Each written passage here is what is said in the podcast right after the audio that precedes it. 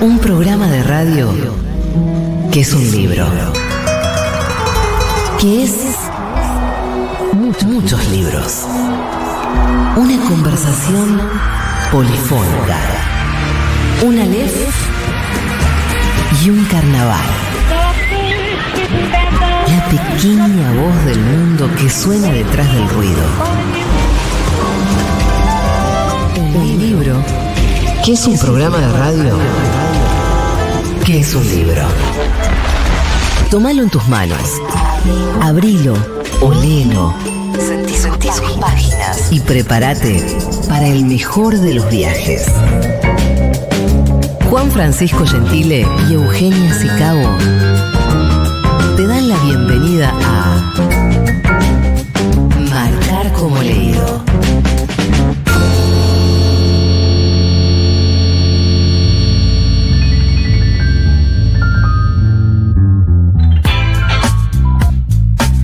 Bienvenidos, bienvenidas, bienvenides a Marcar como Leído, el programa de libros de Futurock, donde vamos a hablar. Tenemos tantas cosas hoy para hablar en este programa con mi compañero Uf. Juan Gentile. ¿Cómo le va, Juan? Hola, Euge. Muy bien, muy contento de estar acá haciendo una nueva emisión de este programa, que me alegra la semana, la verdad. Vamos a contarle a la gente eh, que nosotros hoy somos de mentira, porque Sí. los dos estamos atravesando una gripe grave. Así que eh, todo esto es una ficción. Eh, Viste los jugadores de fútbol que juegan infiltrados. Que en Estamos realidad jugando infiltrados. hoy estamos jugando completamente infiltrados los dos. Eh, estamos solos en el estudio, por lo cual no estamos exponiendo a nadie en este momento. Después de nosotros no viene nadie tampoco. por lo Somos cual, bueno, burbuja. somos una burbuja en este momento, vos y yo. Y este programa que es una burbuja Sí, claro. de contención lectora, de evasión de la realidad, nuestro momentito donde hoy vamos a hablar de varias cosas. Tenemos dos fechas especiales. El 23 de abril fue el Día del Libro esta semana, que anduvieron circulando posteos varios honrando el objeto libro. Y a propósito de eso, se nos ocurrió hablar del libro como fetiche. Somos fetichistas de los libros. ¿Cómo tratamos a ese objeto libro? Em, ¿Por qué los queremos tanto? ¿Por qué hacemos espacios especiales en nuestra casa? ¿Por qué les organizamos ferias? ¿Por qué lo regalamos como objetos especiales? Eh, así que vamos a estar hablando de nuestro vínculo, a veces sano, a veces no tanto, Sí. con el objeto libro. Sí, ¿y por qué nos despiertan esos, esos sentimientos parecidos al amor incluso, ¿no? Eh, cuidarlos, no prestarlos, o prestarlos especialmente a esa persona que querés y decís, este libro es para vos, te lo doy, te lo regalo, eh, decorarlos, marcarlos o no, cuidarlos como algo eh, casi un altar, un templo. Eh, bueno, vamos a, indagar un poco en, en esas eh, sensaciones y sentimientos que nos generan los libros a cada uno de nosotros en forma individual y también un poco por qué funcionan eh, a nivel colectivo, a nivel social, ¿no? Como, como un objeto que va más allá de eh, un, compendio de, de- de bellas tapas y letras con y páginas con letras impresas. Bueno, como siempre, tenemos un libro para sortear entre la oyentada bella de Marcar como Leído, que es La aventura sobrenatural, historias reales de apariciones, literatura y ocultismo de Star Cross y Betina González. Y para que ya empiecen a participar mandando sus mensajes de audio o WhatsApp al 1140 66 000 o por Twitter a arroba futurock.ok con el hashtag Marcar como Leído. Y ahí nos cuentan cuál es su vínculo fetichista con los libros.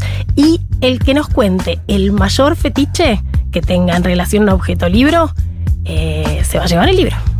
Así que participen.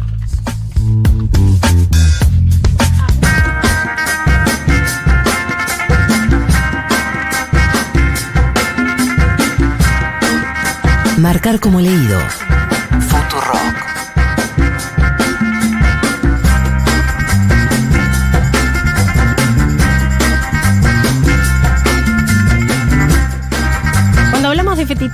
Hablamos de una devoción hacia objetos materiales.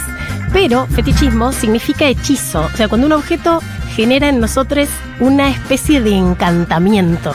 Eh, puede ser un objeto, puede ser una imagen. En este caso estamos hablando del fetichismo de la mercancía libro. Sí, que además claro. también eh, hay toda una teoría marxista en relación a qué es el fetichismo de la mercancía, un, un concepto creado por Marx en, en su obra, en Capital, eh, que él describe cómo percibimos ciertas relaciones, no como relaciones entre personas, sino como relaciones entre cosas y viceversa, o sea, cómo tratamos a las cosas con atributos de personas. Sí.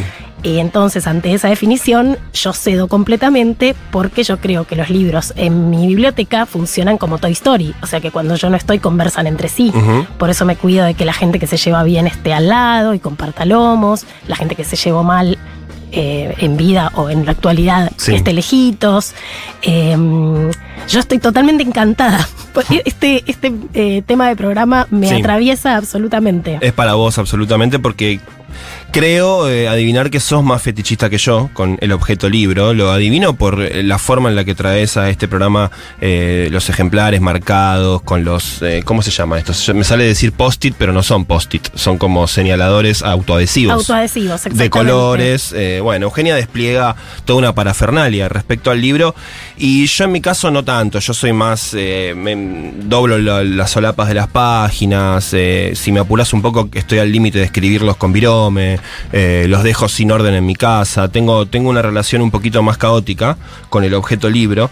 em, pero. eh, es, llamativo porque mm, es otra forma de afectiva también con el objeto. Si bien eh, no, me es indiferente lo, que- lo que pasa con esos, con esos objetos en mi casa, en el lugar cuando los traslado. Por lo cual, bueno, cada uno de, de los lectores desarrolla un tipo de vínculo afectivo particular con el objeto libro. Sí, yo debo decir que eh, como toda parafilia, o sea, los fetiches son parafilias. Sí. Este tipo de amor que tenemos, por, en mi caso por el objeto libro, a veces tiene una contraparte que no es tan copada. Sí. Eh, yo soy medio hoarder de los libros, soy acumuladora de libros. Claro.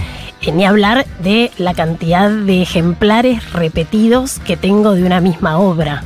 Por ejemplo, el Cuarteto de Alejandría yo debo tener, además de la primera edición que leí en castellano, una edición que después compré en inglés, pero después tengo cuatro ediciones más. Sí. Y si sale una más diferente, la voy a querer tener. Claro, a veces se pone un poquito eh, pasado de rosca el asunto. Decís, eh, decís, ¿para qué tengo cinco ediciones del mismo libro? Cuando te querés mudar, es básicamente un pernazo total. No, cuando le querés hacer lugar a las lecturas nuevas. O sea, yo sé que el Cuarteto de Alejandría de Lawrence Darrell ocupa todo un estante de mi biblioteca en donde podrían haber, no sé, 50 títulos. Y se repiten siempre los mismos cuatro libros. Sí. Pero ¿cómo hago yo para no tenerlos todos juntos? Cada vez que paso le sonrío. Y ni hablar de los que tengo de la biblioteca de mi madre, por ejemplo, Roberto Arlt, eh, cosas de Borges, que son ya ejemplares que se deshacen con una letrita minúscula, que de ahí no se puede leer nada, pero fueron de mi vieja. Entonces tengo el de mi vieja y al lado el que sí se puede leer, una edición más nueva. Entonces a mí me sale preguntarte, ¿qué es lo que hace que te comportes de esa manera con los libros? que me hace feliz. Mericondo me diría, eh, parate ante tu biblioteca y saca lo que no te hace feliz y todo lo que tengo me hace feliz. Y entonces te pregunto de nuevo, ¿por qué te hace feliz? Me hace feliz porque me da la certeza de que puedo volver a universos que ya transité y me hicieron muy bien y entonces es un amparo y porque además tengo la promesa de todos esos otros mundos que son los libros no leídos a los que por ejemplo si llega una pandemia, algo que al final no nos fue tan ajeno, yo tengo mi mm, sí, mi escondite antinuclear. O sea, yo puedo sobrevivir una vida Sí. con los libros que tengo en la actualidad. Yo pensaba cuando estábamos armando junto a Dani Morán, nuestra compañera de la producción, eh, este programa, en, en dos dimensiones, digamos, ¿no? De- de- del mundo de los libros y por qué cala tan hondo afectivamente en nosotros, ¿no? Eh, una dimensión personal. Eh, de, de historia de vida casi de cada uno de nosotros y una dimensión colectiva. En cuanto a lo personal, claro, pienso que, que los libros están muy ligados a nuestras propias historias de vida, muy ligados a la, infancia y a la, y a la niñez, ¿no? Donde esos primeros momentos donde alguien se sentó y nos leyó, donde alguien nos contó una historia, eh, esas historias eh, nos abrieron mundos nuevos, incluso eh, esas historias le pusieron palabras a cosas que estábamos sintiendo y que no entendíamos, que no, un mundo que se nos presenta cuando somos niñes como algo muy desordenado, muy caótico, inasible. Bueno, las historias nos, nos- nos empiezan a ayudar a darle un sentido a todo eso que vamos viviendo. Y ahí vamos desarrollando, claro, ese vínculo afectivo, lo que nos pasa en la infancia, en la niñez, eh, nos marca con fuerza y estoy casi seguro que el 99,9% de las personas, por lo menos del mundo occidental, que es lo que tenemos más a mano nosotros, han tenido algún momento importante con algún cuento, con algún libro, ya sea papá, mamá, tío, tía o quien sea que haya estado en la niñez, en algún momento les acercó un libro, les acercó un cuento y, seguramente generó, digamos, un vínculo afectivo primario ahí con, el objeto libro con, o con, la idea de, de, de la narración, ¿no? De una historia que empieza, que se desarrolla y que termina. Eso cuando uno es una personita, eh, es, magia, es magia pura. Cuando, cuando un cuento se, se cierra con monio, la cabeza se empiezan a mover cositas, ¿no? Pero ahí hay una relación en donde el objeto no es tan importante como objeto en sí mismo. O sea, porque vos te quedas con el amor a la historia, el amor al momento, lo asocias Sí. a momentos de tu vida, pero no necesitas tener el libro. Lo que nos pasa a la gente eh, bibliófila con problemitas, con Claro, book issues. Yo tengo book issues. Eh, ¿Viste cómo existen los daddy issues? Sí. Bueno, yo tengo book issues. Es que pienso en no tener esos libros y me, eh, me agarra una profunda angustia. Sí. Básicamente. El, objeto. Sí, sí, no tenerlo, incluso un libro ya leído. Por ejemplo, si yo pre- presté un libro que sé que va al lado de otro en la biblioteca y no vuelvo y por algún motivo me olvidé a quién se lo y no sé qué, no puedo eh, sostener mucho ese, ese vacío. Hmm, Eh, rápidamente entro y me lo vuelvo a comprar. claro.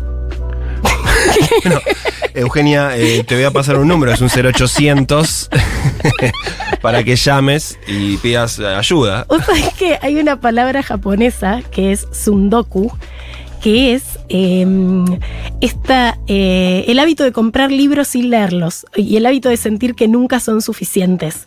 Esto de comprar, de apilar, de acumular libros sin leer, eh, es como una procrastinación Sí. literaria, pero que nunca terminas de conformarte. Como que no importa cuántos libros tengas, siempre querés más. Sí, a mí me pasa eso en parte, eh, no tanto, no tan marcado, pero sí tengo una, una especie de tendencia a eh, engordar mi lista de pendientes. No- no- y no, con lista no me refiero a, a los que quisiera comprar, no, libros que efectivamente tengo en mi casa y los tengo muchos con su celofán original eh, y que quiero leer en algún momento. Y es el sector tal vez más nutrido de mi biblioteca o más organizado. Tengo una parte ahí donde están acumulados esos libros y cada vez es más grande.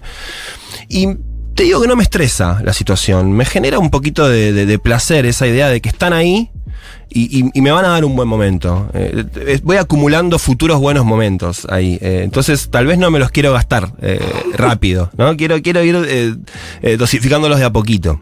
Y hay otra arista de este tema. Hoy yo traje ahí sobre la mesa del estudio de la FUTU desplegados un montón de libros. Una nueva variante de esta bibliofilia, que es nueva en mi vida, relativamente nueva, que es ir buscando ejemplares de libros raros, pero porque el formato es raro, porque tiene algún tipo de innovación formal Sí. dentro del objeto libro.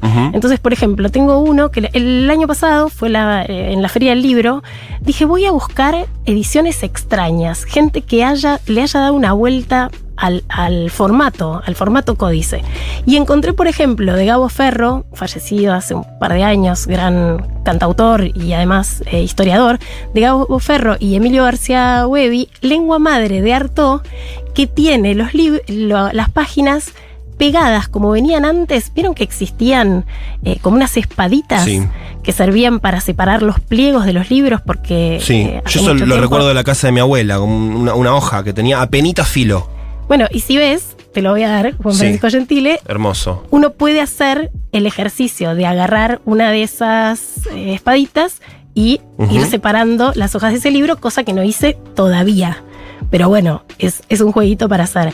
También tengo La Boca de la Tormenta de Eugenia Almeida, em, que fue publicada por Ediciones Documenta, que es un libro de poesía que en vez de estar impreso en las páginas de la derecha, está solo impreso en las páginas de la izquierda, ¿se entiende? En las páginas pares. Sí.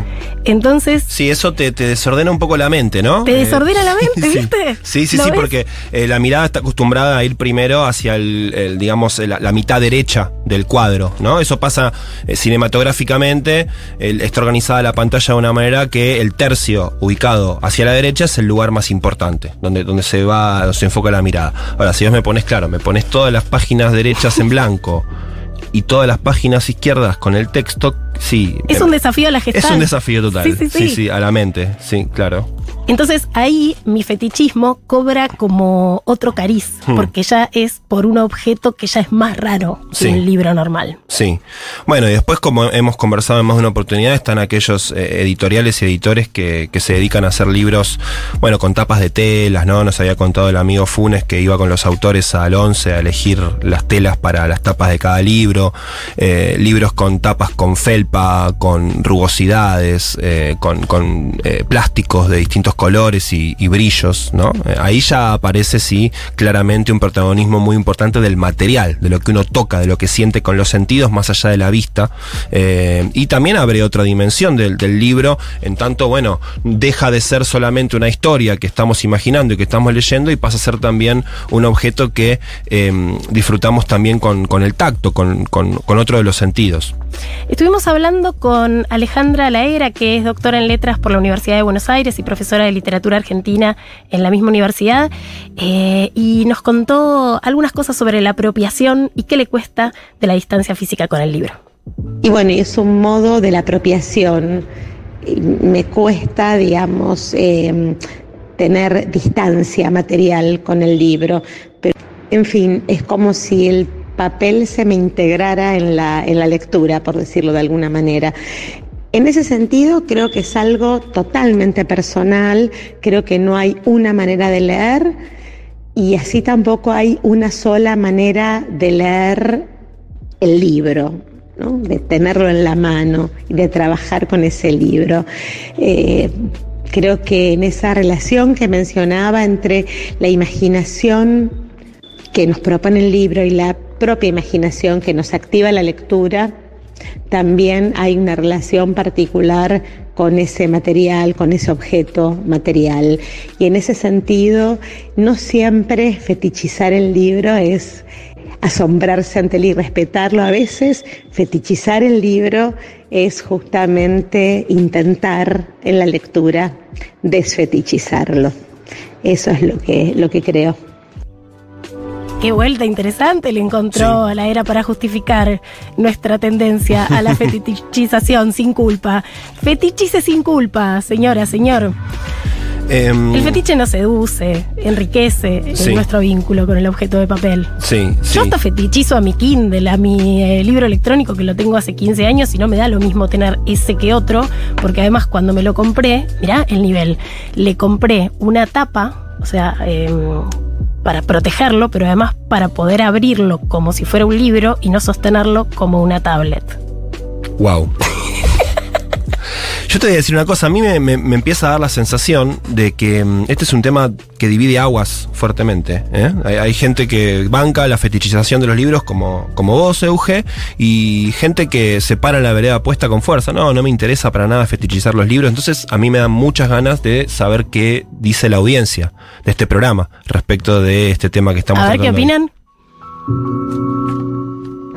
¿Qué tal? ¿Cómo están? Mi nombre es Mariano. Eh, bueno, eh, justo Euge te estoy escuchando y me pasa exactamente igual eh, con los libros. Siento que cuando no estoy, eh, los libros cobran vida. Bien, y, y nada, y que inventan historias, entre ellos se mezclan las historias, salen los personajes, pero igual un poco está atribuido a algo que a mí me marcó de muy chico, que era un dibujo animado, como una especie de corto de la Warner Bros., si no me equivoco, eh, de la década del, tre- del 40, muy viejo Ay, ya sé de lo que, que va a hablar, solía pasar, que era eh, de eso mismo, que de golpe de noche en una biblioteca, cuando se iban los humanos, empezaban a salir de adentro de los libros eh, los personajitos. Claro. Los personajes de los libros cobran ellos, vida, sí. había conflictos, había... Eso le pasa a Lisa no Simpson sé, también. Eso, esos. Besos, muchas gracias por el mensaje. ¿Tenemos más? Hola chiquis, Hola. a pesar de estar enfermuchos, se los escucha muy bien. Me encanta escucharlos, gracias por estar y hacer el programa. No escribo para participar, sino para mandarles amor. Muchos abrazos a ustedes y a Paulita Artiuk. Gracias, abrazo para vos también, querida oyente. Hola. Hola. Euge y Juan. Hola. Eh, mi Hola. fetichismo quizás con los libros podría llegar a ser esto de ordenar eh, en orden cronológico acorde a cuál leí primero y cuál estoy leyendo hasta la actualidad para ir viendo mi, mi recorrido eh, y cómo fue creciendo mi lectura, a qué, a qué voy aspirando, digamos, y entonces marcar siempre, siempre que paso ahí por la biblioteca miro a, a ver cuál fue los libros que leía antes, no sé por qué. Y también como no, como quiero cuidar los libros, no los marco, sino que eh, escribo en un papel siempre una hoja, lo que me parece importante, los números de páginas, les pongo estrellitas a cuáles me gustaron más y siempre lo guardo al final del libro, porque no quiero escribirlos, porque me parece un objeto muy preciado. Qué hermoso, hace fichas de los libros y tiene el mismo criterio que tuve yo para ordenar mi biblioteca durante más de 10 años, que era eh, por orden de lectura, lo cual hacía que solo pudiera encontrar yo los libros que había leído, porque tenía que saber eh, cuándo los había leído para encontrarlos. Con solo un golpe de mirada tenés ahí toda tu historia lectora. De- desplegada frente Desplegada a tus ojos. frente a tus ojos. Alessandro Barico hizo algo similar porque se mudó de casa Sí. y entonces tuvo que hacer una nueva biblioteca dejando su anterior biblioteca, o sea, construyó una nueva biblioteca e hizo un libro eh, hablando de eso, de, de los mejores libros que había leído en sus últimos 10 años, porque podía asegurar que seguro los había leído en esos últimos 10 años. Eh, y tenemos otro audio para escuchar de Alejandra Laera, que bueno, es una grosa ¿no? del, del- del campo académico del estudio de las letras eh, en la Argentina, eh, licenciada en letras de la UBA, profesora de literatura argentina también en la UBA, eh, investigadora del CONICET, bueno, un, orgullo que, que podamos contar con la palabra de ella y escuchamos a ver qué nos cuenta sobre su experiencia personal con los libros. En mi caso, por ejemplo, eh, lo que hago con los libros, bueno, es, eh, es tremendo. Quiero decir, yo los marco, los subrayo. En cada, en cada página por ahí se encuentran subrayados de diferentes épocas, de diferentes lecturas. Pero no solo eso, sino que me gusta doblarlos. Eh, incluso a veces los separo en partes. Tengo libros muy queridos, queridos porque son los que me iniciaron. Puede ser eh, Facundo una excursión a los indios ranqueles, que son libros que enseño además casi todos los años, que directamente los tengo eh, separados, ¿no? Por, por capítulos, arranco capítulos y a veces trabajo solo con eh, es las hojas que corresponden a cada capítulo. Y me doy cuenta de que hay otras otros lectores que miran casi con indignación. Pero bueno para mí eh, eso tiene que ver con la relación apasionada que, que yo establezco con el objeto no Cuando Alejandra Laera decía los parto, eh, me preocupé. Dije, ¿cómo los parto? Los parto al medio. Los parto al medio. Es una, sí, una bibliofilia directamente así en términos eh, eróticos. Te parto al medio, le Te dice. parto al medio, le dice el libro, totalmente. Eh, vos sabés que, bueno, acá veo que vos trajiste también algunos libros de esta colección tan linda que se llama Lectores y Lectoras. A ver, ¿cuál trajiste vos? Vos tenés Eh, el de Daniel Link Y el de Tamara Kamensain y, por acá el de está el de María Moreno. y el de Silvia Parraírre. Es la colección Lectores de Sí, que es una Diego Erland. Eh, claro, eh, Graciela Beticuore, tengo entendido. Ah, perdón. Pueden ser que estén los dos, ¿eh? Eh, como. ¿Es la misma? Sí. Sí, sí. es la Bueno, misma. eh, son escritores y escritoras, gente ligada a la literatura que cuenta sus, eh, sus historias lectoras. Y justo hoy estaba leyendo el de Tamara Kamensain, una poeta que a mí me gusta mucho, eh, y me hizo pensar esto que escuchábamos recién de Alejandra Laera, esto de distintos tipos de lectores. Eh, y y- y me, me gusta porque me identifiqué, porque ella diferencia a la- los tipos de lectores, habla de una lectura erudita, que es ese, ese lector que tiene que llegar al final del libro, sí o sí, porque tiene una especie de, necesidad, de manía de llegar al final, de, leer esa página y va rápido hasta el final. Y después ella se, mm, define como que, desarrolla una lectura que llama del trabajo. Dice, eh, es un, un lector en un lento venir viniendo, en una lectura que vislumbra la tarea que lo está esperando y hacia allí se escapa, como una especie de fluir a través del libro lentamente, porque ella se reconoce como una lectora medio lenteja, yo también lo soy, y me gustó que una escritora de la talla de Tamara Kamensain, eh, una de las poetas más importantes de la historia argentina, eh, se, se autoperciba, como me pasa a mí, como una lectora lenta, eh, y que eso de alguna manera eh, sea algo interesante, ¿no? Como una especie de venir sobre la lectura. En la misma colección, eh, Alan Pauls publicó un libro llamado Trance, en el que se pregunta por lo que significa cuando uno escucha por primera vez, esa persona es una persona muy leída. Entonces dice, ¿qué significa eso de leído? Y dice, a fuerza de leer, el que lee termina leído. es la lectura, no el lector, la que ejerce la acción de leer, y la ejerce sobre el lector, que pasa de sujeto a objeto, campo de pruebas, conejillo de indias, leemos el libro tanto como el libro nos lee a nosotros. Hmm. Me encantó porque justamente el vínculo que tengamos con el objeto libro habla muchísimo más de nosotros que del objeto libro, claramente. Claro, y porque mm, de alguna manera nos transforma, devenimos en otra cosa. En este caso, dice Alan Pauls, devenimos en leídos una vez que, que atravesamos esas lecturas. Y creo que ahí está un poquito la clave de por qué se desarrollan estos fetiches, estos distintos tipos de vínculo con el objeto libro, porque tiene la capacidad de transformarnos, como esas no tantas cosas en la vida que tienen la capacidad de convertirnos en otra cosa una vez que las atravesamos, ¿no? Silvia Parraírre habla de la vida invisible. Eh, dice que justamente tenemos dos vidas, la vida que llevamos habitualmente y esa vida que nos dan las lecturas y esa que completamos con nuestra vida, precisamente. Marcar como leído. Nunca la radio se pareció tanto a los libros. Todos los martes a las 20. Por Futurock.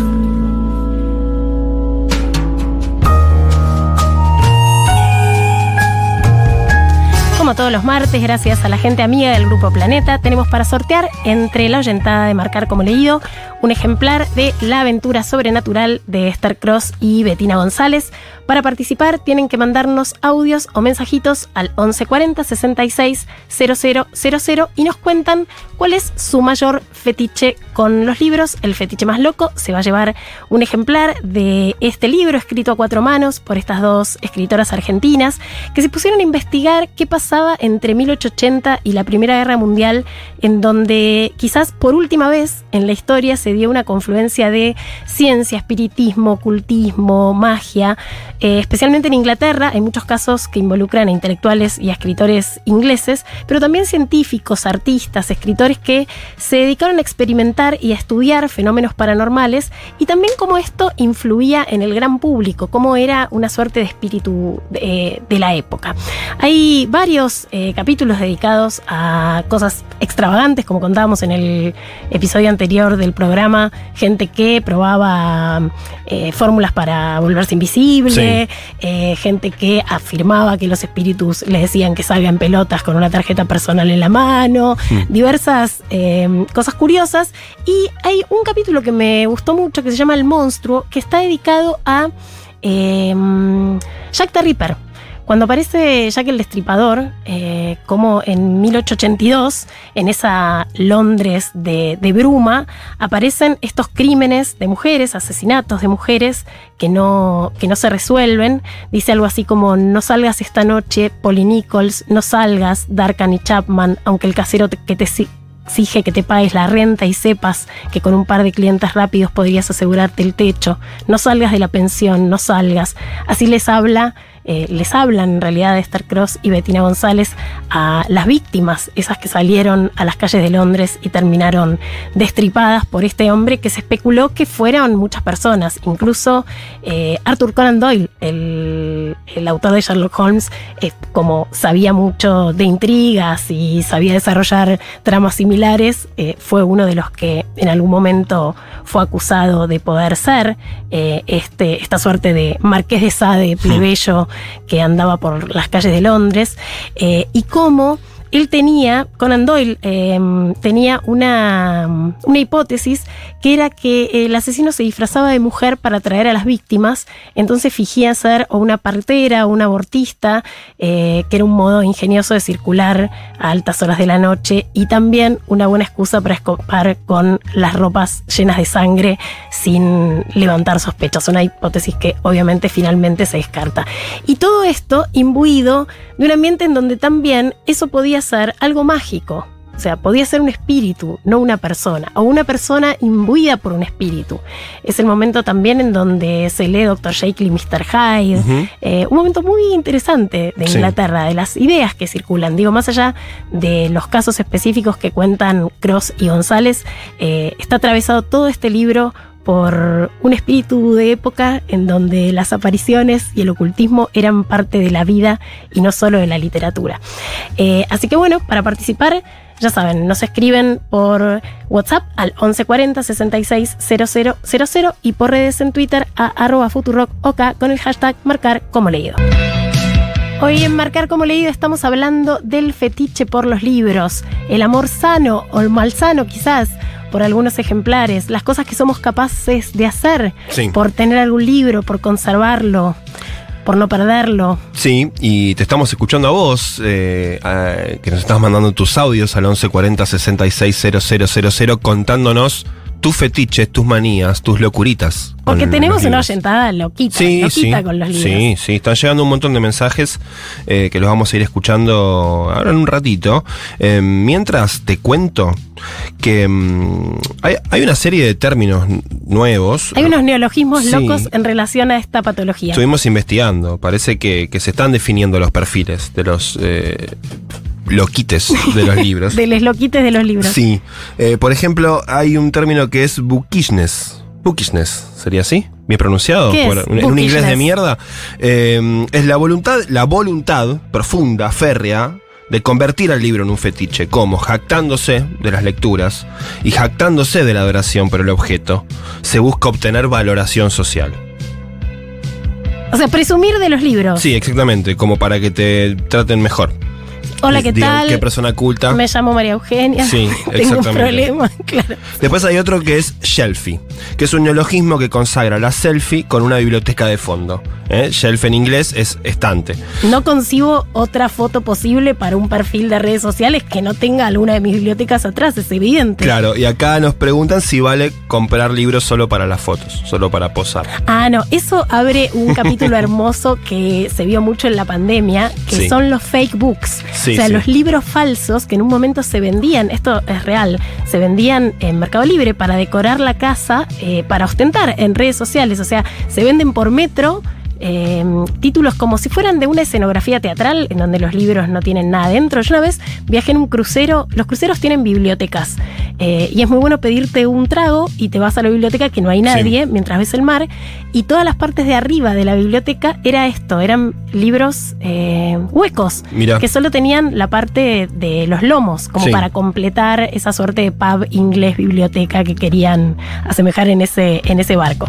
Y también te vendían eh, fondos, fondos falsos Sí. como para poner en zooms Claro. eh, de cartón, Sí, como sí. con dos parantes. Bueno, que donde- claro. Había mucha creatividad, ¿no? Con los fondos para las, eh, la- las videollamadas en pandemia, eso de ponerse un fondo, por ejemplo, en una playa del Caribe eh, o una biblioteca también. Claro, pero estos son los fondos que te permiten, eh, qué sé yo, Zoom o cualquier plataforma. Claro. Esto es un Esto- paso más allá. ¿eh? Vos tenés una pared blanca. No, mampostería Mamá, en tu se te casa. está cayendo los azulejos y pones un cartón Sí. que tiene ploteada una biblioteca de otro, pero que en cámara da como si fuera una biblioteca. Claro, claro, directamente para que el que está enfrente se lo crea. Diga, esta es la biblioteca de Eugeo, de Juan. Exacto. Presuma de algo que no tiene. Sí, son casi patologías esto que estamos describiendo, ¿no? Prácticamente. A ver qué nos cuenta la oyentada Dale. de sus patologías varias. A ver.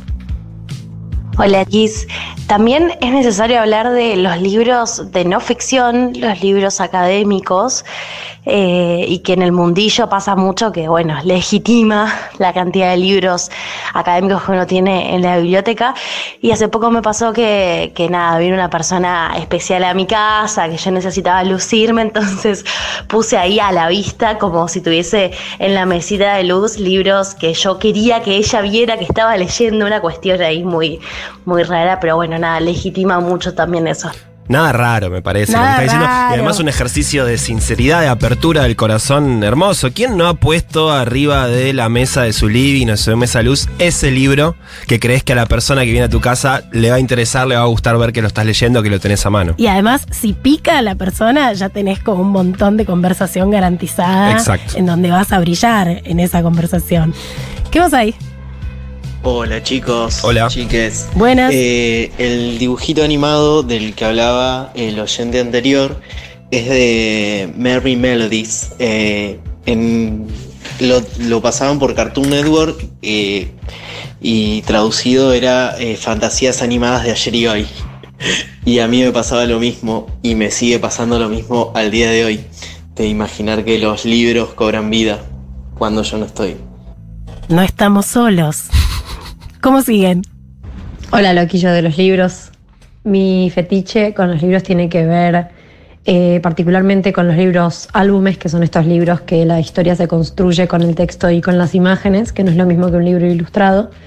Eh, particularmente porque me parecen muy hermosos y porque generalmente tratan eh, o, o están escritos en relación a temáticas muy sensibles, pero sobre todo porque me permite enseñarles a mis alumnos a leer y escribir y tener la capacidad y el regalo de hacer eso todos los días y de que sean libros tan hermosos los que me lo permiten, me parece un fetiche y un regalo amoroso.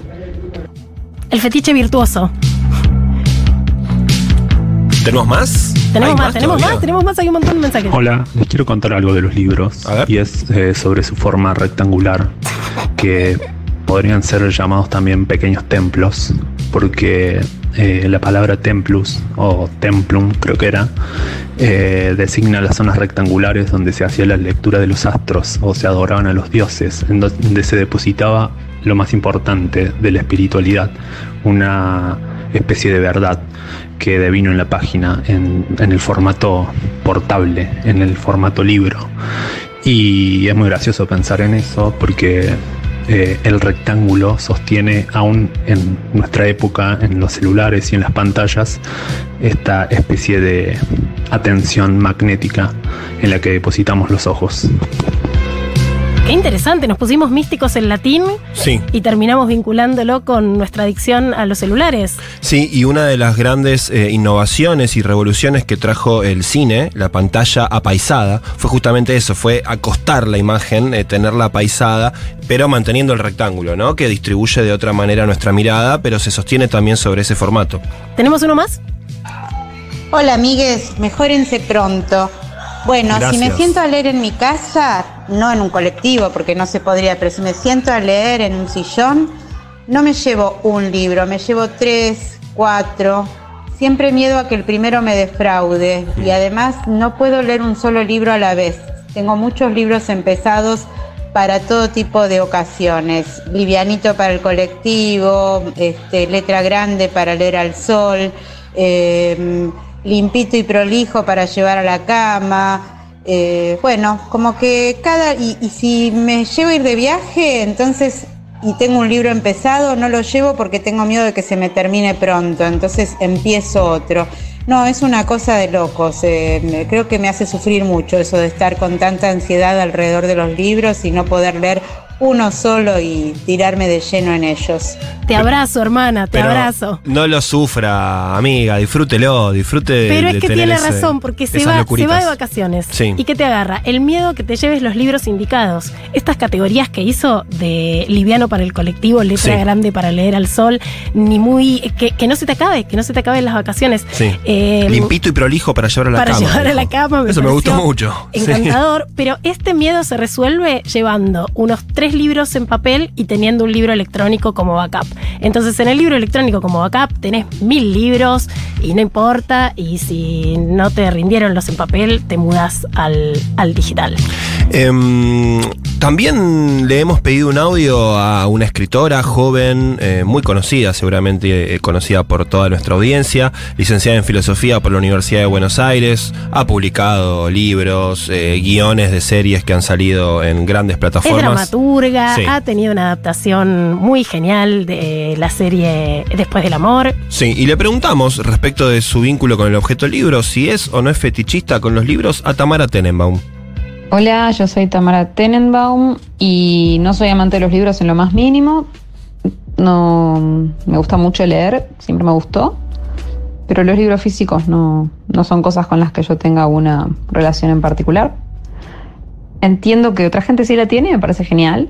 Em, pero bueno, yo tengo una mala relación con los objetos en general, no, no me importan mucho los objetos en general. Entonces, eh, pierdo todo, como no, no sé cuidar las cosas. Entonces prefiero tener los libros en digital donde los puedo encontrar fácil y no los puedo romper. Me encanta el desapego que tiene Tamara Tenenbaum, cuyo libro se llama El fin del amor, que tuvo una adaptación a cargo de Keka Elborsen, eh, protagonizada por Lali Espósito, una serie que no pude parar de mirar de principio hasta el final. Eh, me encantaría tener esa relación con los libros, sobre todo para andar más liviana por el mundo. Pero yo no solo tengo un fetiche con el libro, sino con los objetos que rodean al libro. Eh, yo tengo, además de una, de una colección de señaladores, un nuevo objeto que ni sabía que existía ni que necesitaba, porque ustedes saben, ¿no? El capitalismo genera necesidades Sí. innecesarias. Querés más, siempre en querés mi más. último cumpleaños, la escritora y amiga Agustina Basterrica me regaló un portalibros de tela. Es como algo hermoso que solo protege al libro. Eh, yo no sabía que lo necesitaba y lo necesitaba. Muchas gracias, Yo, Agustina. yo me estoy alejando así de a poquito. Mientras te vas alejando, te cuento que tengo un atril de madera, un atril de metal, un atril, o sea, para Sí. que me sostenga las páginas de los libros si yo quiero, por ejemplo, tipear una cita. Eh, tengo a falta de uno, dos sellos de ex libris con mi nombre para ponerle un sello a cada libro que dice Eugenia Sicabo, Sí. eh, con unas ilustraciones muy bonitas. Sí, cada vez más loquito se está poniendo. Cada vez más loquitos. Y lo último, y acá Paula Lucite, tengo luces locas para leer en lugares oscuros. Tengo la clásica que se abrocha el libro, pero también tengo una para ponerme en la frente, como una luz Tipo de minero. minero, claro. exactamente. Y una que es la mejor, que se engancha en la oreja. Y que me hace parecer una cyborg, tipo con tres intensidades de luz. Tenés un botoncito que hace tac, tac, tac, Sí. y con la oreja apuntás Ya vemos pasar a Eugenia de repente por una calle de flores con algo, con, una luz que cuelga de sus orejas Una, es una es de a una, es de a una. Es de a una. y con un libro adelante. Pero por ejemplo, en un bondi, te vas a Rosario en bondi. Sí. Y a veces no funciona la luz de arriba para leer. Y yo me angustio si eso sucede. Sí. Entonces me llevo mi luz en la oreja y leo como quiero. Está bien, está bien. Eh, eso no hace que el resto de las personas que están a tu alrededor digan qué está pasando acá. Eh, esta persona tiene algún tipo de problemilla. Eh, pero bueno, muy bien, esto vos lo llevas con un orgullo que, que me parece que hace que uno diga, está bien, es, es- ella va con la suya, va con la luz colgada de la oreja, está bien. Voy con la luz No lo colgada en voy la a- no oreja lo voy a juzgar. Y no salgo sin un libro de mi casa porque me siento insegura. Sí. Pero tengo razón, de verdad. O sea, en las esperas yo no estoy en la parada Sí. del bondi, yo no estoy esperando que llegue el tren. Yo estoy en otro lugar. Estoy en la aventura sobrenatural de Bettina González y Esther Cross, enterándome cómo los escritores del siglo XIX hablaban con fantasmas. O sea, yo no estoy aquí. Es como usted no está aquí cuando tenés un libro en la mano. Y la aventura sobrenatural de Esther Cross y Bettina González es el libro que estamos regalando hoy a nuestra audiencia, que nos está enviando mensajes al 1140 66 000 y en arroba futurock con el hashtag a marcar como leído, contándonos cuáles son sus fetiches con los libros. El fetiche más loco se va a llevar un ejemplar de este librazo, que si sos fetichista del libro, seguramente te va a gustar porque es una edición muy, muy bonita. Gentile y Sicabo. Martes de 20 a 21. Futurock.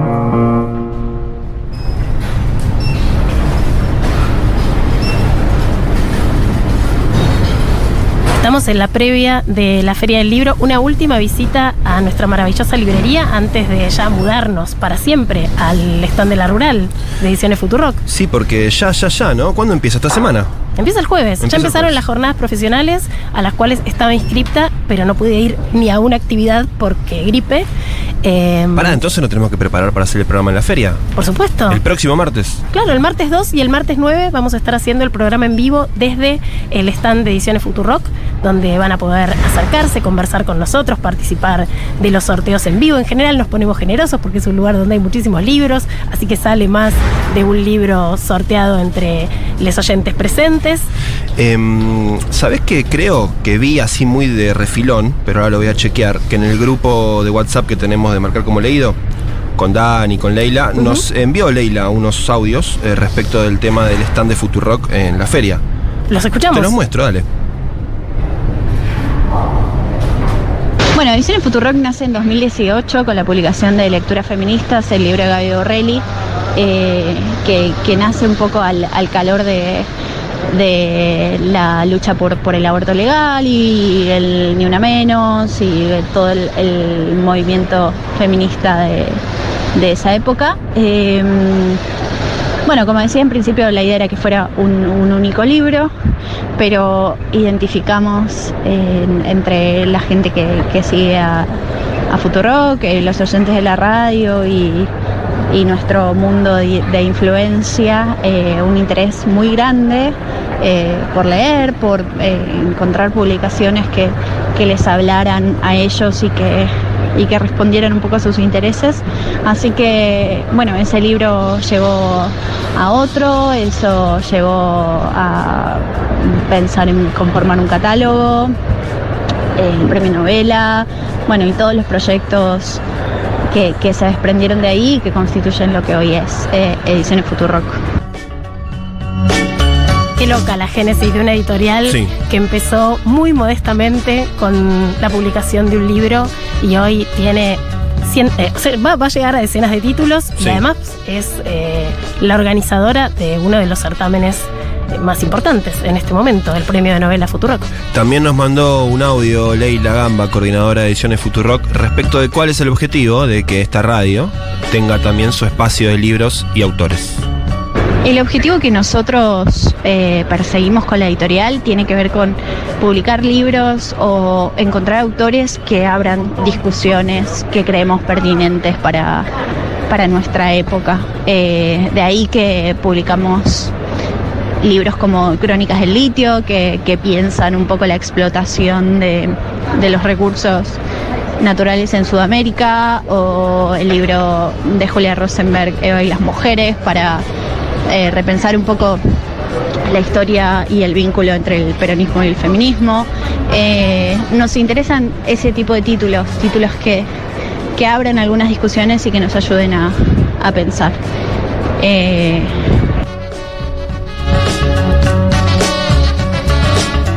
Bien, ahí está Leila, Nuestra compañera Leila Con- Gamba. con muchísimo trabajo por estos días seguramente.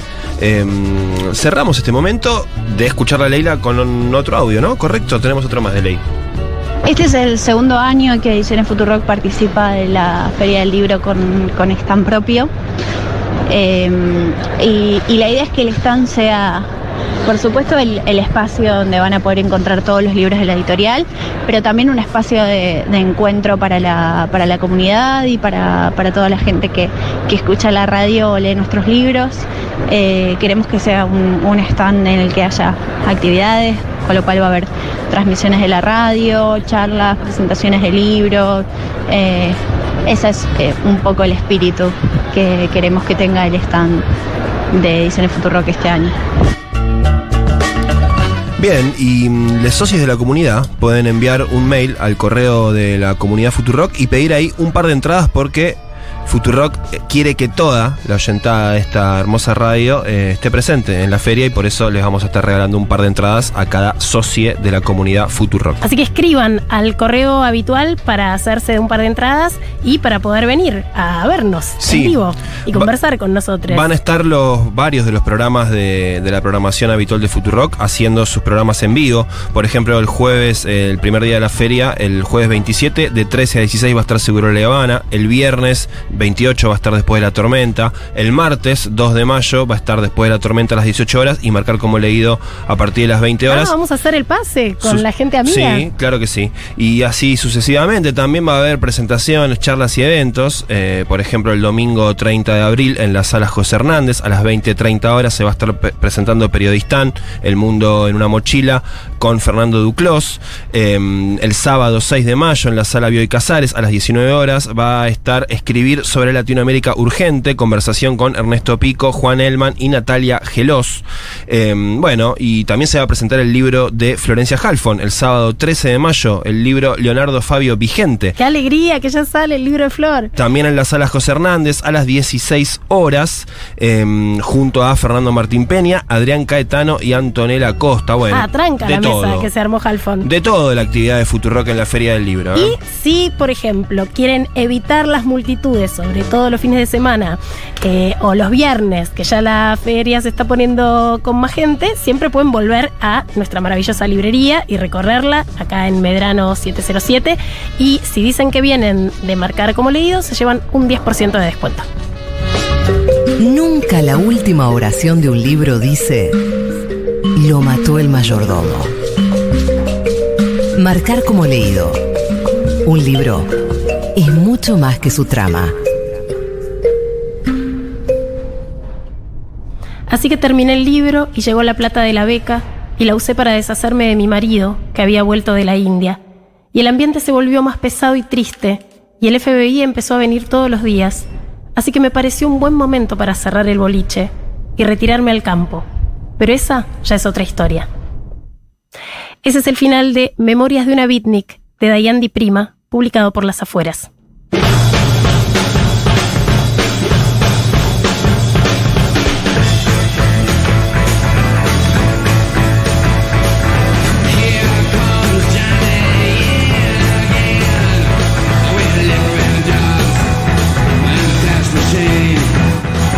Y se nos fue la bibliofilia, nuestro programa más fetichista. ¿Cómo prenden la audiencia? Este tipo de temas donde ahí tenemos que pelar nuestras locuritas. Engancha, engancha fuerte. Vos decís que nos estamos exponiendo de más. Vos estás muy nada. cauto. Vos, eh, Sí, bueno. vos, vos me haces de contrapunto serio Sí. y sano. Sos el sano de esta mesa. Bueno, en- a veces cada tanto sí, después a veces me toca también eh, exponerme un poquito más. Vamos, vamos repartiendo, vamos repartiendo la- los papelones, querida Euge, esto es así. ¿Tenemos ganadores? Sí, de tenemos la ganadores. sobrenatural Claro de que sí. Cross y Betina González. Por decisión unánime del jurado del equipo de Marcar como leído, la ganadora hoy es Sofía, que abrió su corazón y nos contó cómo dejaba los libros a la vista para que los viera su amorcito, su, su invitada, su invitade. El libro como objeto de levante. Ese tendría que ser un tema para este programa. Para vos, Sofía. Lo que nos ha dado de comer la literatura. Muchas gracias. Bien, eh, ¿qué- ya está. ¿Qué más? No, no tengo, estoy vacío. Estás vacío. Estoy vacío como. Se nos va. Como jugadores de fútbol. Como, eh, ¿Quién es que si estás vacío, llenate? Román dijo alguna vez que estaba vacío. Ahí está. Se me fue la referencia. Hicimos este programa. Un montón de gente bella. Sí, claro, un montón de gente bella, como por ejemplo Dani Morán en la producción y la coordinación del aire, Paula Artiuk en la operación técnica y la puesta en el aire, Leila Gamba en la coordinación de ediciones Futurock, yo, que es humildemente estoy acá también, soy Juan Francisco Gentile. Yo soy la loquita Eugenia Sicabo. Y nos encontramos nuevamente el próximo martes, en este caso en la Feria del Libro, para hacer otro capítulo de Marcar como leído. Nos vemos en vivo en la rural. Chau, chau. Chau.